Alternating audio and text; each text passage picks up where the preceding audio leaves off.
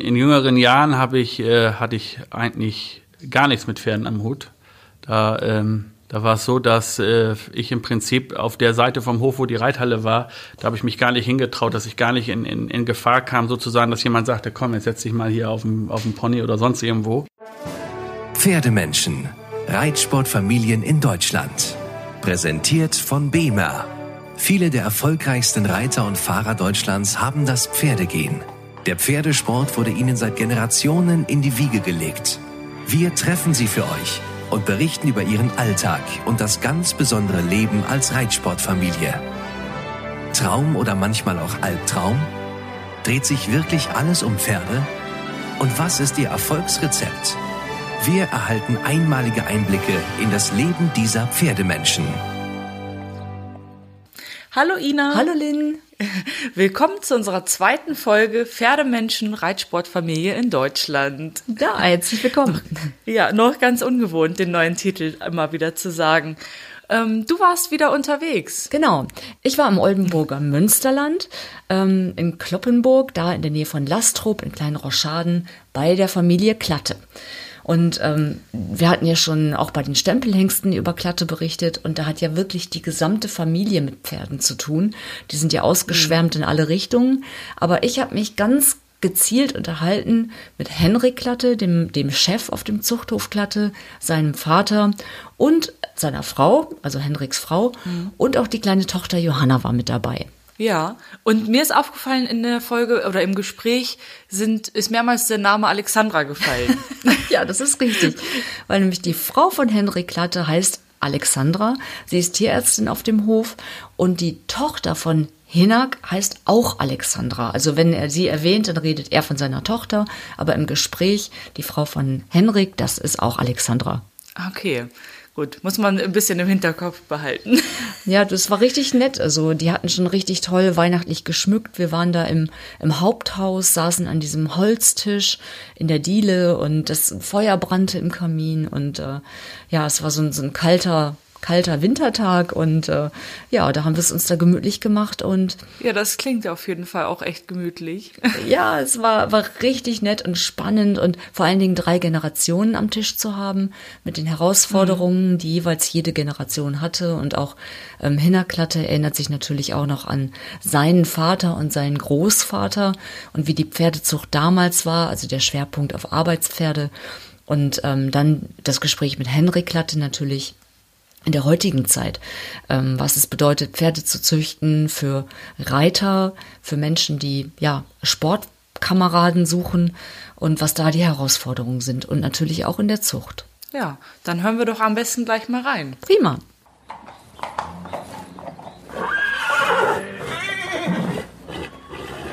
Eigentlich sind jetzt drei Generationen von Klattes am Tisch. Also Johanna Klatte sitzt hier, dann Henrik und Alexandra und Hinna Klatte. Und ähm, ja, dieser Hof gehört eurer Familie seit vielen Generationen. Hinna, du kannst wahrscheinlich auch noch ein bisschen was über die fünfte und sechste Generation oder die vierte Generation erzählen. Mhm. Ähm, aber ich fange mal mit der jüngsten Generation an. Johanna, wie alt bist du? Neun. Wie ist denn das? Also wenn du aus der Schule kommst, was machst du dann zuerst? Hausaufgaben oder erst reiten? Hausaufgaben und dann reite ich. Ja, und äh, trainiert deine Mama dich oder dein Papa? Hm, manchmal bei Dressur macht Mama das und bei Springen Vicky. Bei hm. davor Alina. Und sag mal, Johanna, du hast auch schon ein erstes Turnier geritten, oder?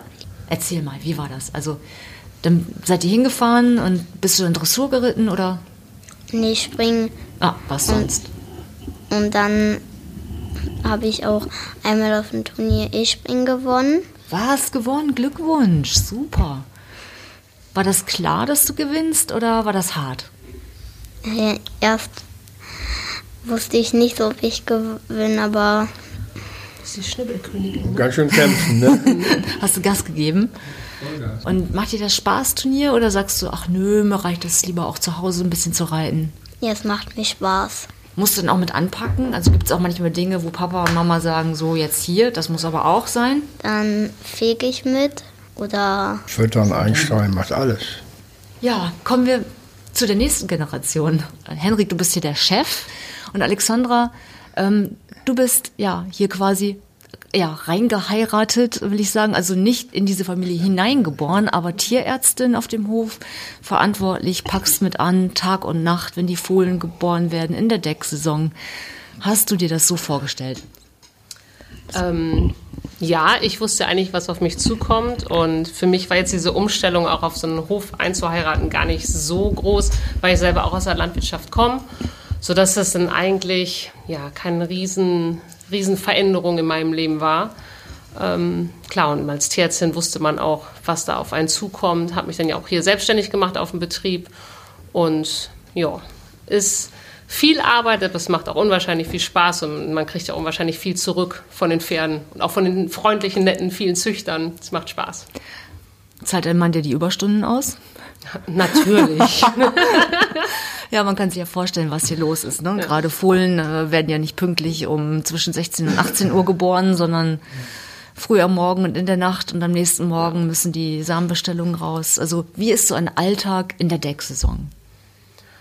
Ähm, ja, um 6 Uhr stehe ich im Stall, Stuten untersuchen, dann gehe ich um kurz vor sieben ins Haus, Kinder wecken, Schule fertig machen, Frühstück mit unseren Angestellten, dann geht es wieder raus, Stuten untersuchen, ein paar ähm, ja, Züchter besuchen, beim, ja, bei der Samenverteilung mithelfen, Samenaufbereitung und so geht es eigentlich den ganzen Tag. Dann meistens wieder Stuten untersuchen, zwischendurch die Fohlen, wenn da mal was ist, behandeln. Ähm, genau, und nachts dann hoffentlich aufstehen und gesunde Fohlen zur Welt helfen. Also das sind brauchst, die schönsten Momente. Also du brauchst nicht so viel Schlaf. Nee, in der Saison ist es tatsächlich so, dass der Körper irgendwie mit weniger Schlaf gut zurechtkommt, aber im Winter ist er dann echt so ein bisschen ruhiger, da kann man sich dann mal kann man sich dann mal eine Stunde Schlaf mehr gönnen. Ja, das glaube ich. Ich meine, nebenbei noch Familie und es ist ja ein Familienbetrieb seit vielen, vielen Generationen.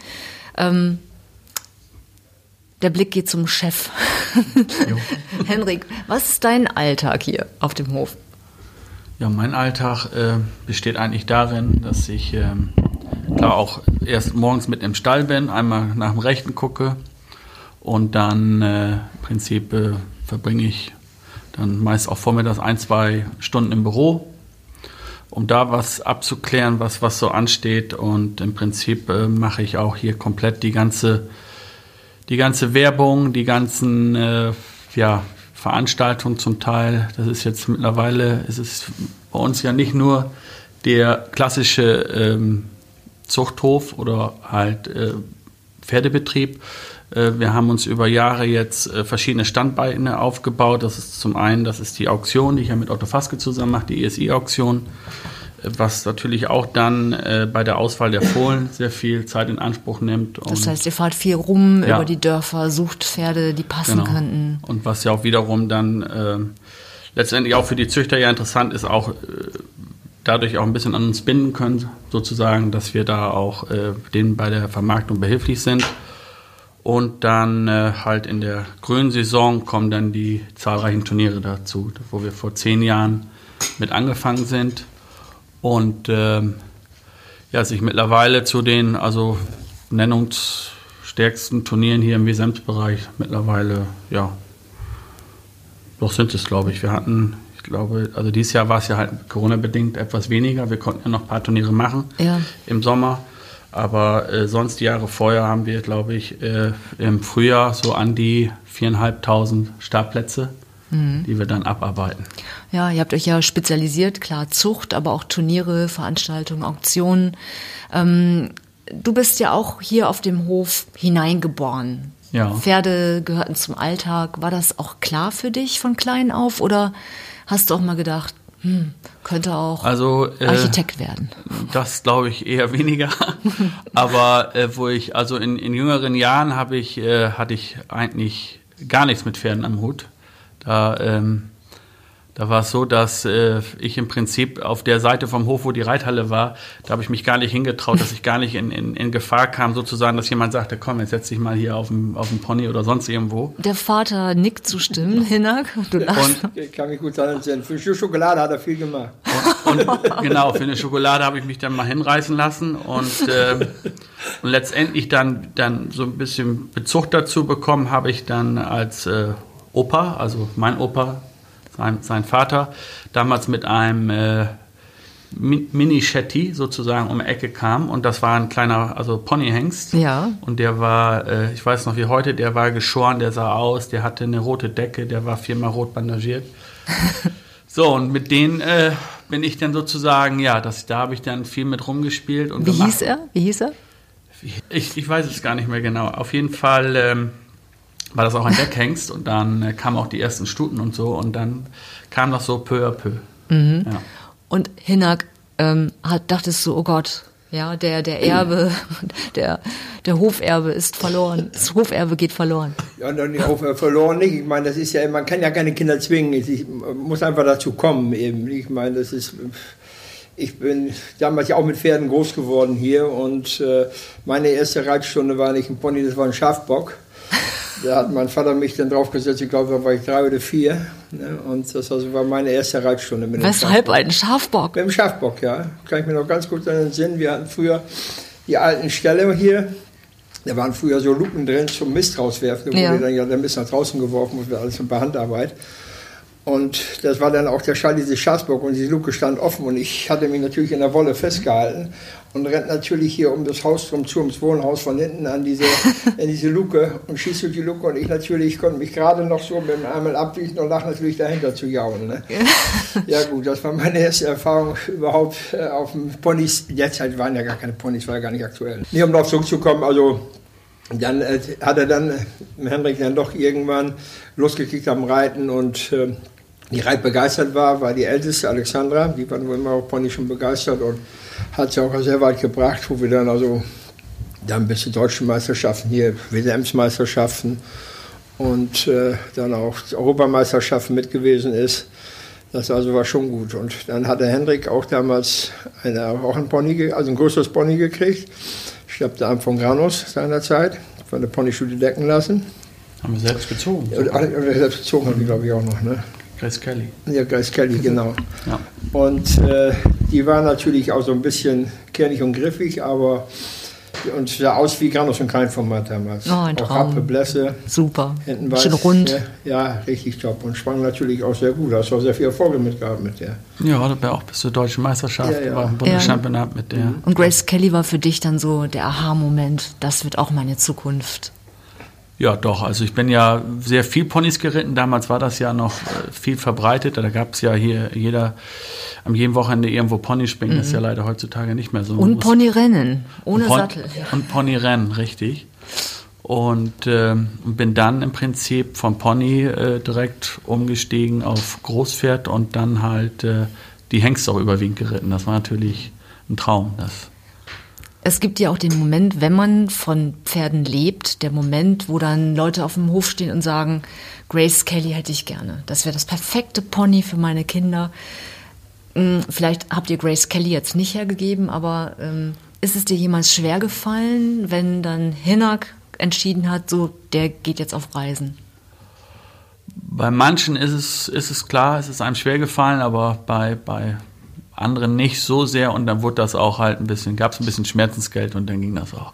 Gewöhnt man sich daran mit der Zeit? Doch klar, das ist, ich meine, davon leben wir, das, das gehört dazu und, äh, und irgendwann, ja, geht, geht jedes Pferd, also jetzt bei den, so, wir hatten natürlich ein paar Familienpferde, so wie, wie Granus oder Argentinos oder auch ein paar andere, die, die, das stand nie zu, zur Debatte, dass solche verkauft werden, aber äh, ich meine, die, die, ja, die Reitpferde oder Sportpferde, klar, das ist irgendwann, ist die Zeit dann gekommen, wenn wir uns dann auch leider trennen müssen.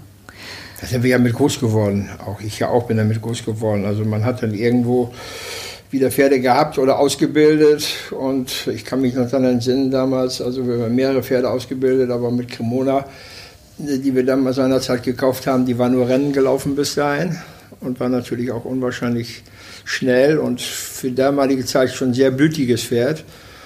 Und habe auch bis zur deutschen Meisterschaft mitgeritten, Bronzemedaille mal gewonnen mit der. Äh, Das also war schon, aber irgendwann war auch eben der Zeitpunkt gekommen, wo man sagen so, es gibt jetzt so viel Geld, jetzt wird sie verkauft. Also das war, irgendwo ist das nachher gut. Man hat, war ein bisschen traurig, allen drum und dran, aber man hat sich aber dann gewöhnt. Das war ja nur unser Geschäft auch und darum. Und es, weil wir sind ja damals in ganz anderen Zeiten wie heute. Heute fährst du mit dem LKW irgendwo hin. Ich kann mich noch gut entsinnen, dass wir früher, äh, wo noch Turniere in Kloppenburg waren, im Stadion, riesengroß mit Tiedemann und Winkler und wer alle da war. Und waren dann auch Nachwuchsprüfungen, wo wir dann auch schon mitreiten konnten bis M-Springen. Äh, dass äh, wir da von hier aus hingefahren sind. Meine Mutter ist gefahren, ein Spänner gefahren. Und mein Vater zwei Spänner oder auch vier Spänner mehr war dann ja auch damals. Dann sind wir die Pferde hinten auf dem Kutschbock haben wir gesessen, haben die mitgenommen, sind dahin gefahren von hier, nicht auf dem Hänger. Und sonst irgendwas gab es nicht. Zu der Zeit nicht, die ersten Jahre. Ja, das, das, war, das, war, das waren die 60er Jahre, waren das ja. ja 15, 16 Kilometer, ja. ja. Okay, dann waren Sie hinterher warm, wenn Sie dann Ja, da die waren warm, die waren ja, wir konnten auch nicht lange abreiten, zwei, drei Sprünge und dann ging es rennen. Ja. Ne, also das war vor allen Dingen, das war für uns Kinder, war es ja was überhaupt, wo, wo diese großen Koryphäen, die am Reiten waren, dass wir da auch hin konnten. Ne? Ja, wenn man das sieht, heute ist ja die Ausrüstung alleine schon, brauchst du ja einen LKW mit. Ja. Und damals hattet ihr wahrscheinlich einen Sattel für alle Disziplinen, oder? Nur ein Sattel, um Gottes Willen, keine drei Sättel. Um Gottes Willen. mein Vater und unsere Mutter, die hatten uns gesteinigt, wenn gesagt, wir wollen noch einen Sattel haben, nur weil wir das so reiten. Ich mach die Beine dran und der Bein länger, die äh, Steigbügel noch länger und dann sitzt gerade. Fertig aus. Ja. Da gab es ja gar nicht, um Gottes Willen. Hattest, du, du hin? hattest du eine Wahl, Hinak? Oder war klar, dass du auch natürlich den Hof übernimmst? Eine Wahl, ja gut, damals eine Wahl, okay, also was heißt ich mochte das ja wohl tun, hatte auch Spaß dran, allem drum und dran. Und äh, das ist irgendwo, ja, man wurde darauf gewesen, ja, du bist der älteste Junge, du bist dann, dann musst du das weitermachen. Nicht? Und gut, für mich war das irgendwie keine große. Gut, ich habe dann meine Ausbildung ja in München gemacht bei Herrn Pohlmann, der ja ganz früher hier auf dem Hof oder auf dem Nachbarhof auch war, nach dem Krieg. Und hier geritten ist und hatte dann das Glück, dass ich da meine äh, Teil meiner Ausbildung da genießen konnte. Die war zwar hart, aber muss ich sagen, im Endeffekt hat es nicht geschadet. Mhm. Das war also schon ein Ding. Und da bin ich damals, das kann ich mich noch erinnern, sind vor der deutschen Meisterschaften, da war ich 15 Jahre. Ich du musst vorher noch ein bisschen trainiert werden. Du kommst mit den Pferden äh, in den Waggon rein. Mit dem LKW gab es ja damals nicht. Dann wurden die verladen in Essen, hier Essen-Oldenburg. Ja. Und äh, von da aus ging es in den Waggon rein, sechs Pferde rein, angebunden. Ich als einzigster mit im Waggon rein, Futter, Wasser, alles mit. Und dann warst du, wenn du Pech hattest, anderthalb Tage unterwegs, ne, bis München. Oh mein Gott. Ja, und dann hier da auf der Gleise stehen, da auf der Gleise stehen. Und das Gustemalheur kann ich mich auch noch dran entsinnen.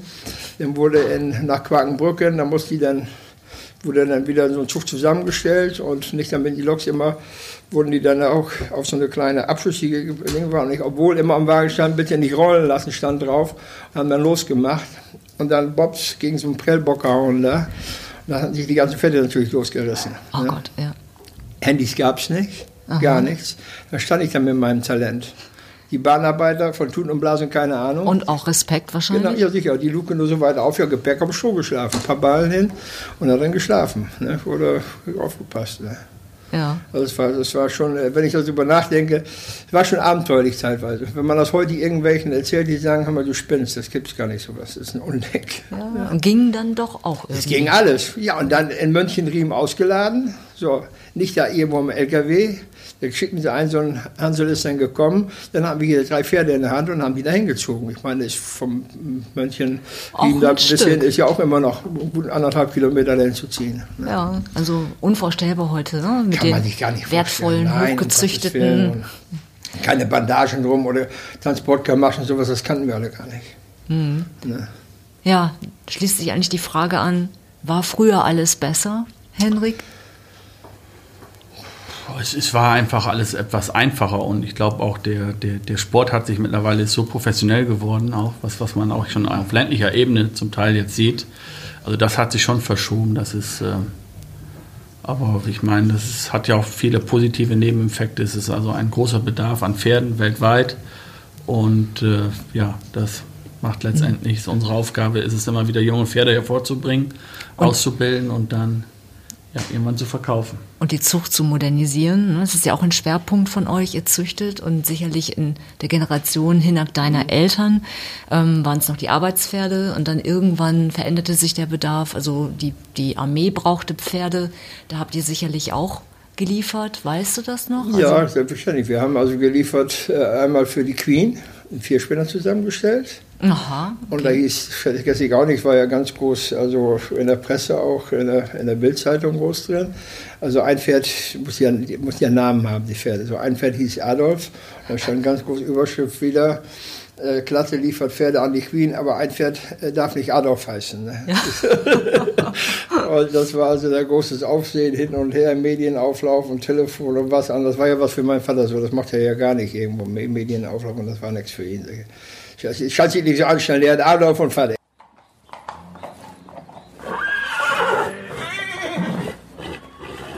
Und jetzt Promotipp. Wir freuen uns, dass auch diese Folge Pferdemenschen, Reiterfamilien in Deutschland von BEMA unterstützt wird. Und Henrik, wo sind denn bei euch die BEMA-Produkte im Einsatz? Also wir äh, setzen sie im Prinzip täglich ein bei unseren Deckhengsten, bei unseren Sportpferden. Und ähm, halt so ein, ja, wir sehen das auch als Wellnessprogramm für unsere Pferde. Und ähm, also die, einige, die genießen das richtig, da kann man richtig sehen, wie die sich entspannen, wie die anfangen zu relaxen. Ähm, und auch, also jetzt Feedback von unseren Angestellten oder auch Reitern, also der ein oder andere Angestellte war erst ein bisschen ungläubig. Ähm, und dann äh, hat es aber dann auch ausprobiert und äh, auch wirklich, also Vorteile gesehen, auch in der Nutzung, dass die Pferde einfach viel, viel lockerer waren. Und mittlerweile wird es ausgelost, wer darf es genau, haben, oder? und auch, auch entspannter sind. Und ja, also wir haben jetzt, wir haben ja nur ein Set und ja, das, das wandert halt immer von, ja, Hengstall, Turnierstall und geht so ein bisschen hin und her.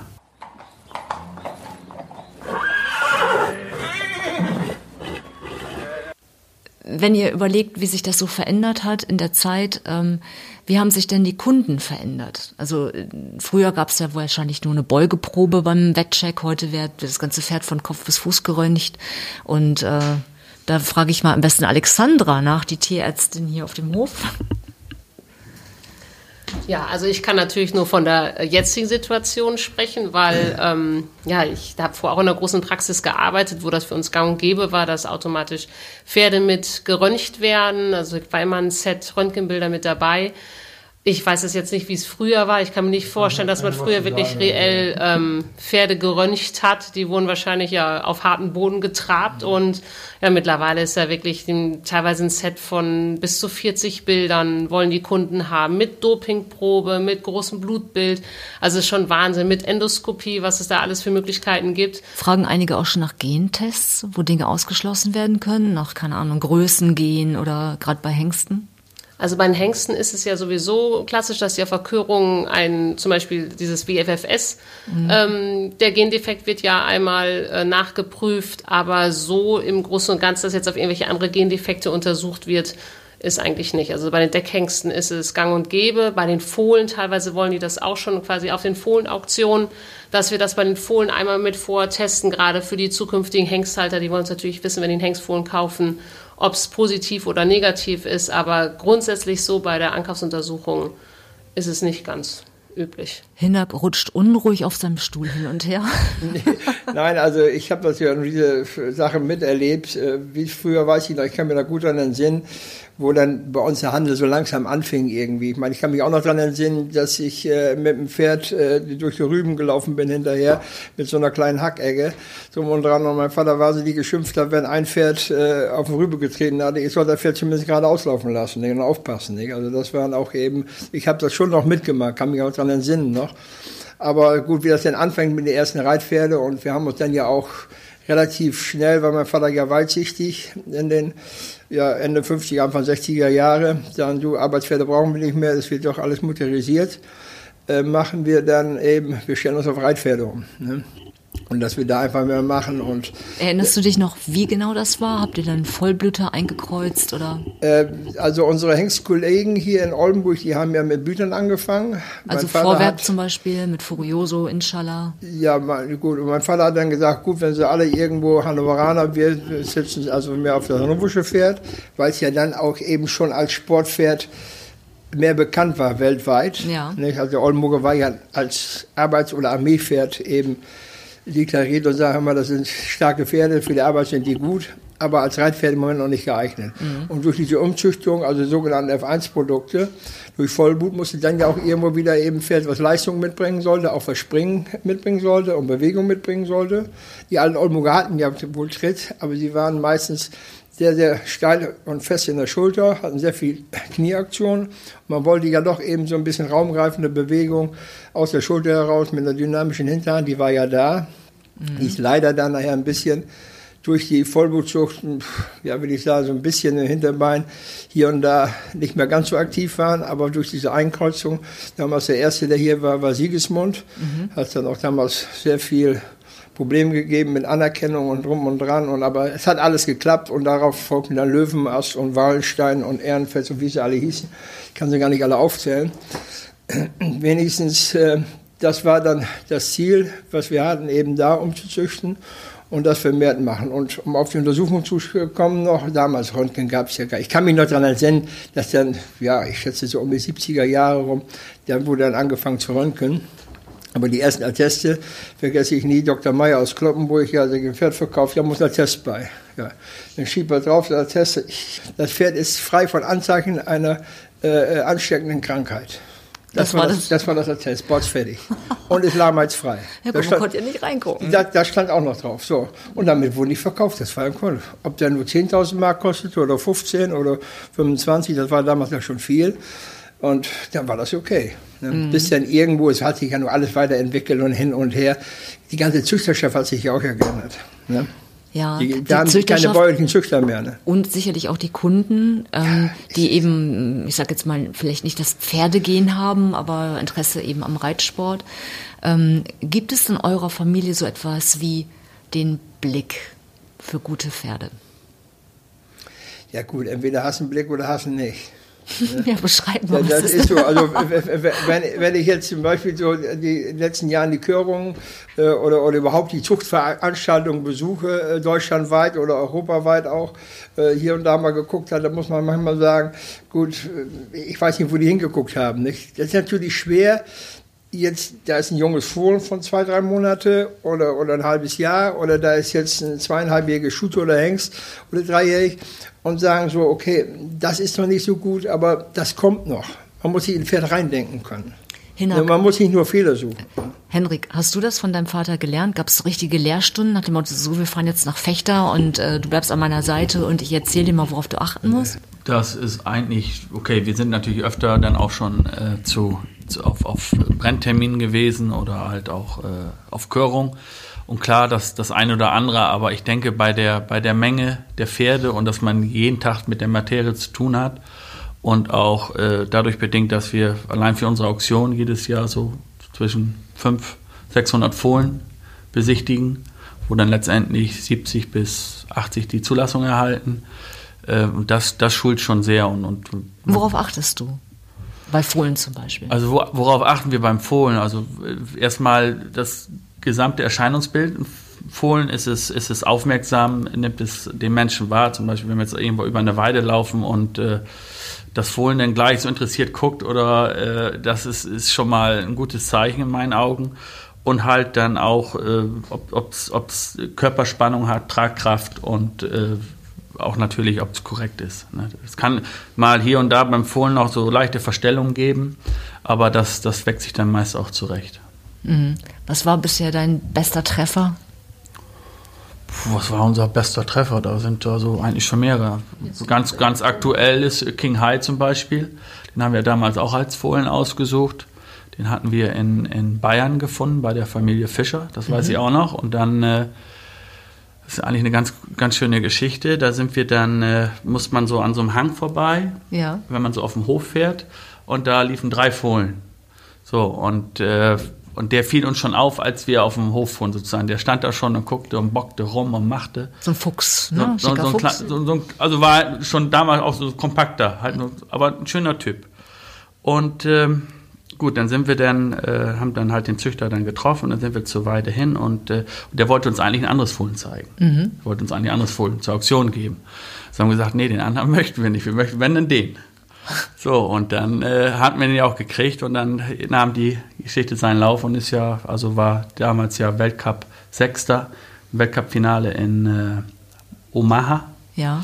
So, und das natürlich sind wir auch stolz drauf. Und mittlerweile sind also wirklich schon sehr viele äh, ehemalige Auktionsfohlen oder auch die wir mal als Fohlen gekauft haben, also jetzt als, als äh, Familie Klatte, die dann wirklich später im großen Sport, die man dort wieder gesehen hat. Ich erinnere mich an Chaco Bay. Ja, ja, Der genau. Raus Ja. an der Stelle.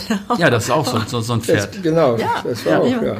In Lanaken Silber, immerhin, ja, auf der Auktion hier entdeckt. Ja, genau. Hm, Ich weiß noch genau, das war dieser Moment, äh, wo du sagtest, alle waren schon müde und betrunken und du sagtest, den jetzt, den. Ja.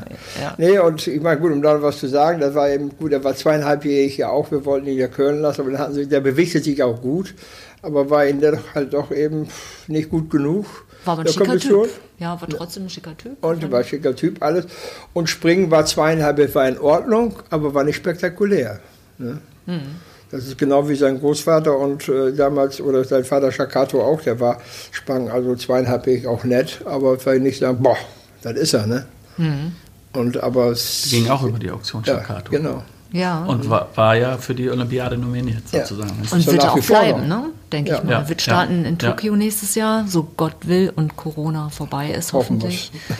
Gab es mal einen Moment, wo ihr beide euch komplett uneins wart? Weiß ich jetzt im Moment, also wenn ich.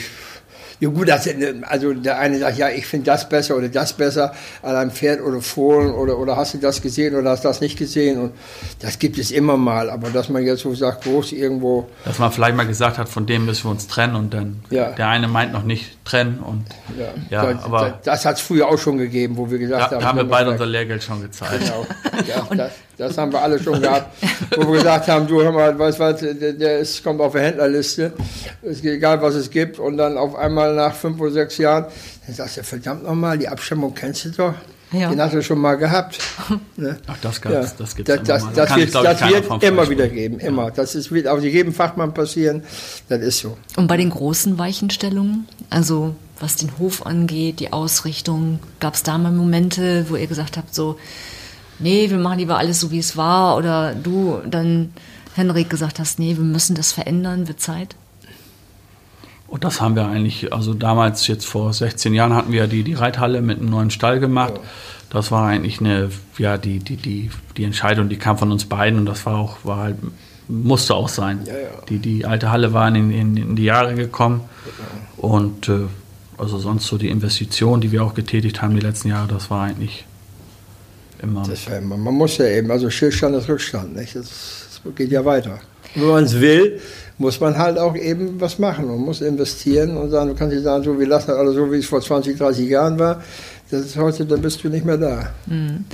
Ich frage dich zuerst, Henrik. Henrik, du kannst es überlegen an der Stelle. Aber gab es bei dir mal den Moment, dass du gesagt hast, so, es reicht, Schnauze voll, wird alles verkauft und ich ziehe auf die Malediven? Also auf den Malediven habe ich gesagt, will ich nicht hinziehen, aber es Ja, gibt mal- Mallorca. es, es, genau, es, es, gibt, es gibt Momente, wo man sagt, okay, was war so, die Schnauze voll und irgendwo, es gibt immer mal Tiefschläge, die man mitgemacht hat und dann aber... An welchen erinnerst du dich? Ja, an welchen Krieg erinnern, das ist eben damals, wo die Wirtschaftskrise da war, so, da war es natürlich auch so, was ist jetzt, wenig Pferde verkauft, so, die Kosten bleiben, allem drum und dran, nicht? Und das ist so alles nicht so einfach. Damals mit der Grandos-Geschichte war nicht einfach. Und ähm, gut, da hat man irgendwo gesagt, okay, da hat die Familie dazugestanden und dann hat es geht weiter. Ne? Ja. Aber dass man nur ganz irgendwo alles selbstverständlich hat man immer, ich glaube, das hat jeder mal irgendwo gesagt, du weißt was, ich, ich kann auch ein schönes Leben irgendwo, was weiß ich, woanders machen und ganz wo, aber dann irgendwo ist doch eine gewisse Tradition da und, und eine Verpflichtung da und, und das macht dann aber, irgendwie, wenn man das überwunden hat und man muss daran arbeiten, dann macht es auch wieder Spaß. Henrik. Ja, wie, wie äh, Papa schon sagte, also da, klar hat man immer mal die paar Tiefschläge oder mal so Phasen, wo es dann halt nicht so rund läuft, sei es, was wir vorhin schon mal angesprochen haben, äh, mit, mit der ganzen Tüfferei mittlerweile, so, dann, dann denkt man, oh. Aber im, im Großen und Ganzen ist, ja, ist, haben wir auch ein, ein Riesenprivileg, glaube ich, vielen anderen gegenüber und äh, man, man kommt äh, sehr viel äh, herum um die Welt, man, man äh, lernt sehr interessante Leute kennen und äh, ja, und wenn man jetzt sieht, die junge Generation, wie der ranwächst und, und was für einen Spaß die auch mit den Tieren haben. Und das, äh, das motiviert einen natürlich. Das ist, und da will man das auch fördern.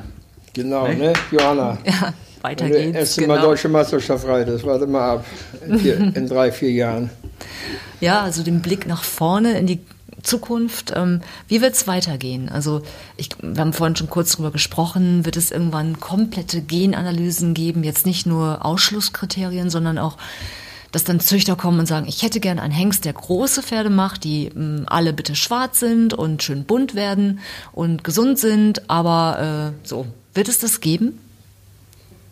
Also das glaube das glaub ich nicht, dass es das geben wird. Äh, was, was natürlich jetzt schon stattfindet, ist mit dieser ganzen ICSI-Geschichte, äh, das nimmt mittlerweile doch äh, schon großen Einfluss auf, auf viele Auktionsplätze auch. Also ICSI ist ja im Prinzip ist ja die die Befruchtung der Eizelle äh, außerhalb des, äh, der Gebärmutter sozusagen in einem. Also so. es geht darum, um, um Selektion, genomische Selektion an der Stelle, dass man eben das optimale, perfekte Pferd züchtet. Ja, und, und halt Hengste einsetzen kann, die es, die es vielleicht unter normalen Umständen gar nicht mehr äh, befruchten könnten. So, und, äh, und mittlerweile ist die Tendenz ja so, was man viel bei unseren Nachbarn beobachtet, in Belgien und Holland, dass, dass zunehmend mehr diese, diese ICSI-Fohlen dann halt auf dem Markt sind, weil sie halt äh, vom, von der Genetik her schon besonders sind. Und ähm, nur was uns da, glaube ich, ein bisschen verloren geht, ist die, die halt die Blutvielfalt, weil, weil alle dann im Prinzip auf äh, nur zwei, drei äh, äh Vatertiere sich stürzen und im Prinzip, äh, dass die Genetik aus drei Stutenstämmen kommt sozusagen.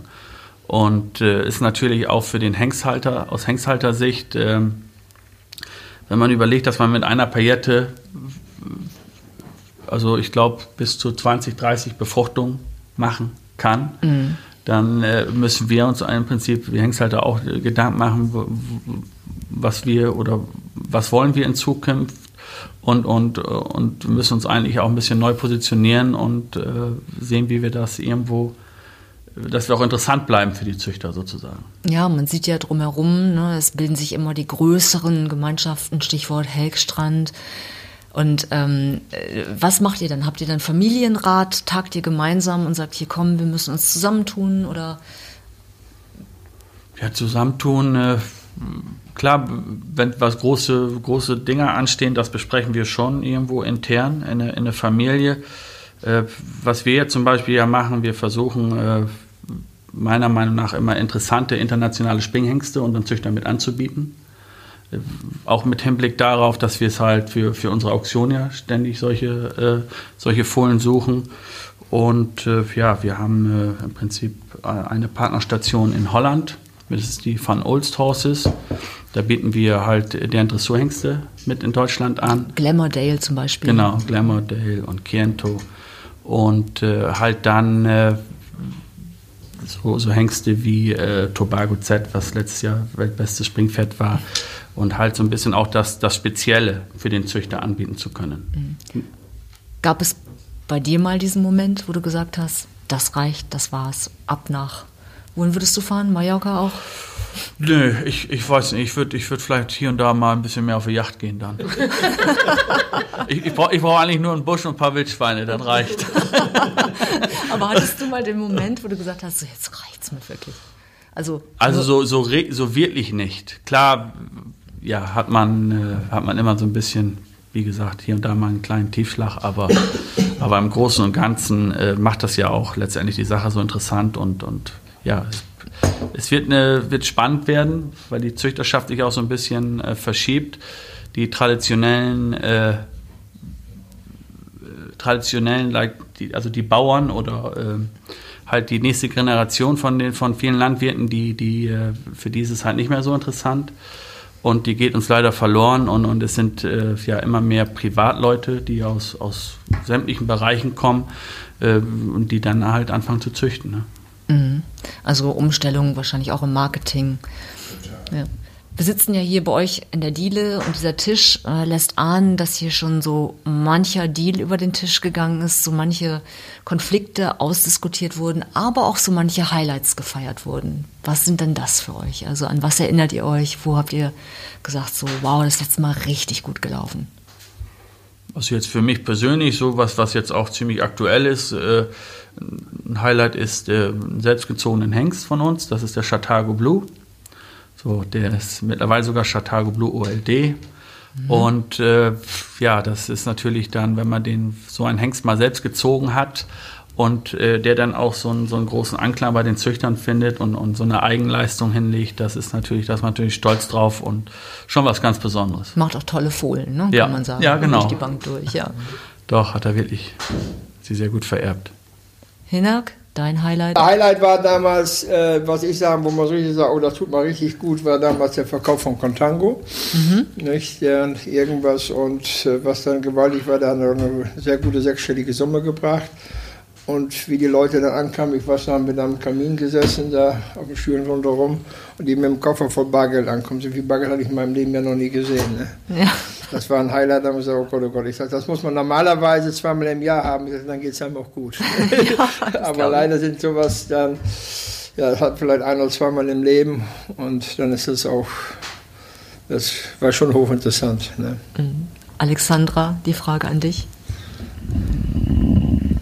Was war so ein Highlight, wo hast du gesagt, Mensch, toll, das werde ich nicht vergessen, das war so richtig, ja, einfach passte von vorn bis hinten.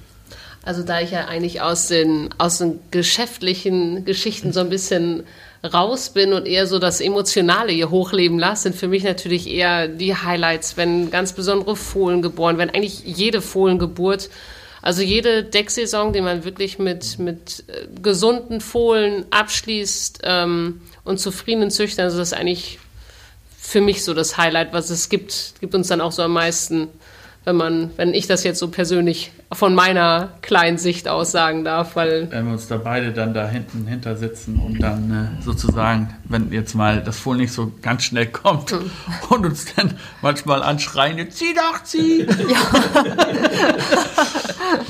und mit so einem halben Hexenschuss wieder aus, der- aus der Box gekrochen kommen.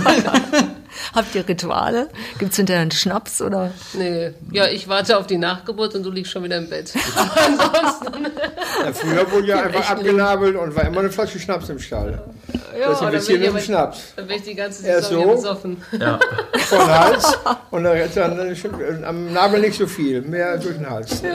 Wahrscheinlich heutzutage waren die ganzen Fohlen nicht mehr so ganz gesund in Nee, der Menge. Das ist, das ist also, wenn du dann äh, zwei, drei Geburten in der Nacht hättest, dann kannst du morgens mal liegen bleiben anschließend. Ja. Mittlerweile, was haben wir? 40, 50 Geburten. Mhm. Ja. Wahnsinn, ja. Ähm, vielleicht letzte Frage. Wenn Johanna und Heinrich eines Tages vor euch stehen und sagen, könnte vergessen, ja? Ich werde Weltenbummler und ich werde irgendwas mit Internet. ähm, was ist dann für euch? Könnt ihr euch das, ist das eine Option oder Okay, dann haben wir uns jetzt noch nicht so mit auseinandergesetzt. Äh, Okay, wenn es wirklich so kommen sollte, müsste man es respektieren. Und da müsste man, ja, müsste man gucken, was man macht. Ne? Aber ich bin ehrlich, es sieht nicht danach aus. Johanna so begeistert, ja. Also ich denke es auch nicht. Wie Hinek das vorher sagte, man wird so, oder wie es dann auch bei dir war, man wird automatisch, ohne dass wir jetzt versuchen, den Kindern zu viel äh, Druck mitzugeben, aber ähm, ja, das, das, ich weiß jetzt nicht, ob man wirklich dann noch von Hengsthaltung leben können, ob das so in der Art, wie wir es jetzt machen, noch sein wird, aber also Hofstelle und die Tradition wird sicherlich in irgendeiner Art und Weise erhalten bleiben. Sicher. Ob Heinrich mal Bauer wird, das weiß man im Moment noch gar nicht, aber gut, abwarten. Nicht? Aber das ist. Das, also, das wusste er in dem Alter nicht, das wusste ich in dem Alter nicht und äh, das wird sich ergeben. Entweder macht es irgendwann einen Tick und sagt, ich habe da Spaß dran, obwohl Heinrich ja mal sagte, der ist, ja nur so ein kleiner Hühnerbauer. Wie alt ist er denn? Jetzt ist er sechs. Sechs, ja. Und äh, wenn, wenn ich mal groß bin und äh, sagt dann zu Papa, dann kommen alle Pferde weg, kommen alle Hühner rein. Ja, Das wäre- Hühner oder und hinten in den Weiden will er eine Formel-1-Strecke machen. Ja, ja. Ambitionierte Ziel. Platz, Wäre, Platz genug wäre da. es wäre sehr schade drum. Es wäre sehr schade um eure Familientradition und ich bin sicher, so wird es auch nicht kommen, sondern er wird auch noch das Wollen wir es nicht hoffen, aber man weiß es nicht. Es ist möglich ist alles. Darum, und man kann nicht einen sagen, du musst das jetzt, der hat überhaupt kein Interesse, dann wird es auch nichts. Na, ich bin sicher, das ist auch Teil eures Erfolgskonzepts, dass ihr mit der Zeit geht und euch anpasst und äh, einfach seht, wohin die Ströme gehen. Und ich wünsche euch alles, alles Gute. Bedanke mich fürs Gespräch, für eure Bitte Zeit, gerne. für die Kekse hier im Advent und den leckeren Kaffee. Und ähm, ja, wir hören uns.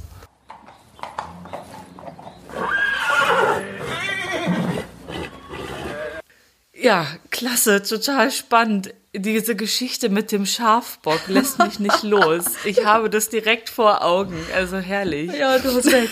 Es ist sowieso unglaublich. Also Hinnerklatte ist ja so ein echtes Original und eigentlich müsste man mit ihm mal einen ganz eigenen Podcast machen. All die Geschichten, die er erzählen kann. Und ich liebe es auch, wenn er Plattdeutsch spricht zwischendurch. Also das ist dann so Heimatgefühl.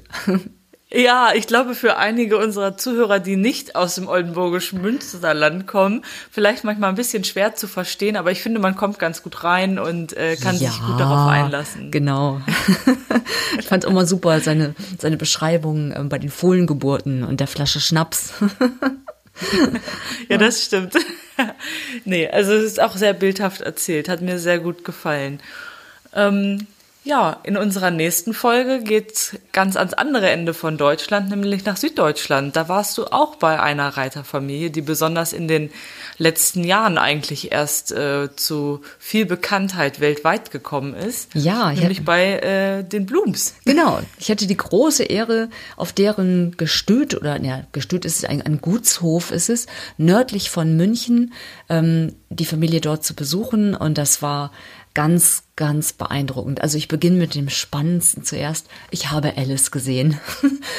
Ah, Durftest du ihr eine Mango geben? Nein, sie ist ja keine Nullrunde gegangen, aber ähm, also man spürt ein bisschen, dass alle dort sitzen und Mensch und Tier mit den Hufen scharren und endlich wieder auf Turniere gehen wollen.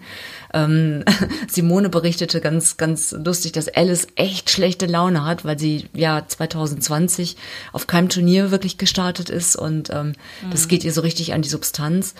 Aber es war wirklich beeindruckend. Also wunderschöne Stelle, auch gerade ähm, der neue Stall, gerade fertig geworden. Alles ganz liebevoll gepflegt. Ähm, dann wirklich ein ganz warmes Willkommen. Also ich hätte, ich hätte sofort einziehen können. Das war so schön bei denen und das war so ein toller Nachmittag. Also ihr könnt gespannt sein. Ja, und bis dahin äh, folgt uns weiterhin auf äh, Instagram und folgt natürlich diesem Podcast-Kanal, um keine weitere Folge zu verpassen. Wir hören uns. Bis dann. Tschüss. Tschüss. Pferdemenschen. Reitsportfamilien in Deutschland.